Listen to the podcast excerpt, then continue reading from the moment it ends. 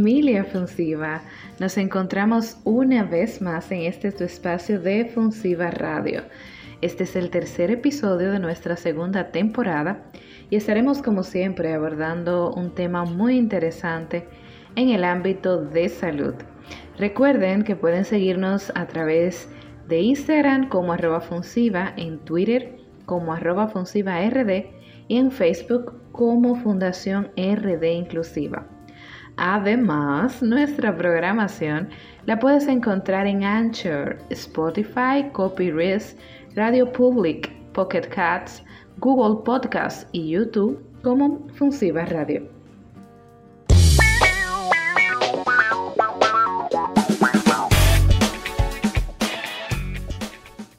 Y como pasa el tiempo, ya noviembre casi, casi termina, señores. Ya estamos en Navidad. Y bueno, justamente hoy, 17 de noviembre, se conmemora el Día Mundial del Prematuro. Y es justamente de este tema tan importante que te quiero hablar en el día de hoy. Y justo en la semana del 14 al 17 se trabaja para concienciar sobre los cuidados de estos niños y sus familias. Según la Organización Mundial de la Salud, cerca de 30 millones de bebés nacen prematuramente por año en el mundo. De estos, 1.2 millones nacen en la región de las Américas. Según indica esta organización, una importante proporción de prematuros fallece o presentan complicaciones que, por no recibir la atención oportuna y de calidad, dejan eh, secuelas a veces muy graves. Además, indican que el mayor riesgo de mortalidad son las complicaciones que pueden presentar los bebés prematuros, entre ellas la discapacidad que puede estar asociada a lesiones cerebrales durante el parto, a infecciones bacterianas graves, a retinopatía de la prematuridad o vinculada a enfermedades congénitas. El portal médico Intranet describe que el nacimiento antes de tiempo en un parto prematuro puede tener múltiples orígenes, por causas maternas, por ejemplo, diabetes estacional, hipertensión, eclampsia, hemorragias ante el parto, etc Puede ser también por causas propias del bebé, dígase problemas de crecimiento en la etapa intrauterina o genética, o problemas en la placenta, dígase desarrollo anormal de la misma o con ciertas patologías. En esos casos, el equipo perinatal, los obstetras y neonatólogos tomarán la decisión sobre cuál es el momento oportuno del nacimiento para que sea, por supuesto, beneficioso tanto para el bebé como para su madre. Recuerdan que al inicio les mencioné que durante la semana del 14 al 17 de noviembre se trabaja en la concientización con respecto a este tema y se le llama a esta semana la semana del prematuro con el lema El abrazo de la familia, una terapia poderosa. Y sí que tiene razón la Organización Mundial de la Salud en eso. Los abrazos realmente son una terapia súper, súper poderosa. Y no solamente para los chiquitos prematuros, sino para todos nosotros. La idea es, y cito, promocionar el contacto piel con piel que demostró ser una práctica extremadamente beneficiosa y efectiva especialmente importante en el caso de los bebés prematuros. Este proceso inicia inmediatamente luego del nacimiento y contribuye al inicio y sostenimiento de la lactancia.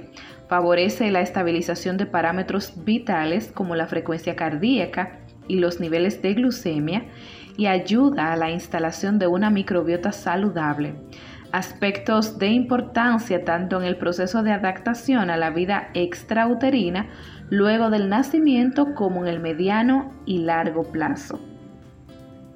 Además, ayuda a su relajación y al sueño profundo. Siempre que la estabilidad clínica lo permita, el contacto piel a piel con bebés prematuros es fundamental para una experiencia saludable y sensible. Para el año 2020 nos dice el repositorio institucional del Ministerio de Salud Pública de la República Dominicana que la tasa de prematuridad para entonces afectaba al 8% de los recién nacidos y que esto estaba estrechamente vinculado a condicionantes sociales y factores maternos que por supuesto deben ser modificados bajo intervención preventiva. Justo ahí es que siempre hacemos énfasis en la importancia de un equipo multidisciplinario que pueda trabajar con nuestras embarazadas, sin importar su estatus social.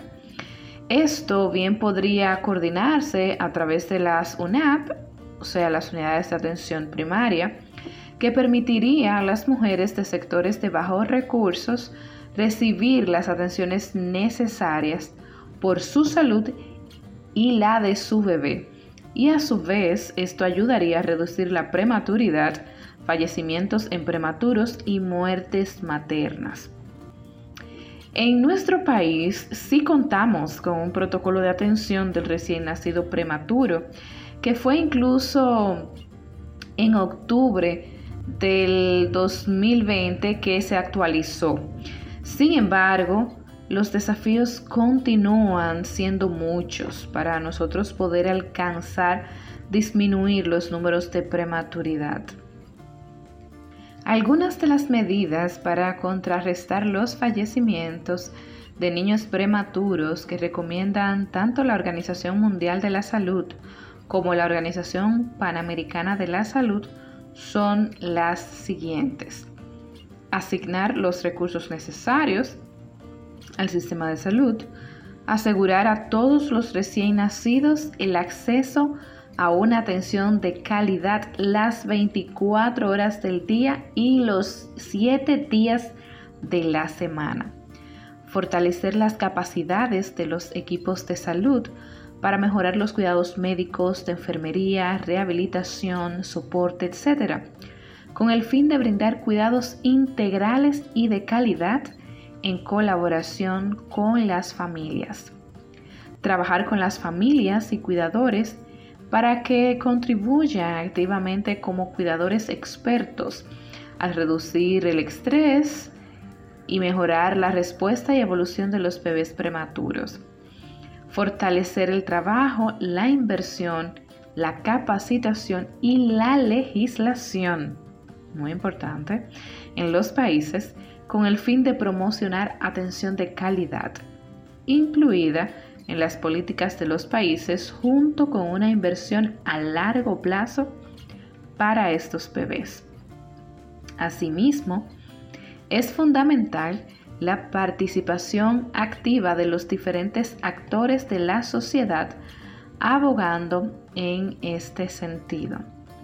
Estas y otras recomendaciones son de suma importancia para que nuestros países comiencen a disminuir la brecha de desigualdad en materia de salud. Contamos con muchos protocolos muy importantes que a veces se cumplen y bueno, otras veces no. El seguimiento es imprescindible. De hecho, hace aproximadamente 10 años o un poco más, el seguimiento para los prematuros era prolongado por 5 a 7 años continuos, como se supone debe de ser, ya que muchos de estos chiquitos pueden presentar dificultades en el desarrollo, además de otros temas de salud. Con el tiempo, esto como que ha ido disminuyendo, ¿no? Y las consecuencias, pues las estamos viendo. Sin embargo, debemos reconocer los arduos esfuerzos que se están llevando a cabo para retomar medidas prácticas y seguras e incluir otros que necesitamos. Y bueno, yo me despido y nos reencontramos en el capítulo 4 de la segunda temporada de Funsiva Radio. Como que terminamos muy rapidito hoy, ¿no? Pero bueno, recuerden que pueden seguirnos en Instagram como arroba en Twitter como arroba y en Facebook como Fundación RD Inclusiva. Además, nuestra programación la puedes escuchar y sobre todo compartir en Anchor, Spotify, Copyright, Radio Public, Pocket Cast, Google Podcast y YouTube como Funsiva Radio. Brillanca Rodríguez estuvo con ustedes. Hasta nuestro próximo episodio.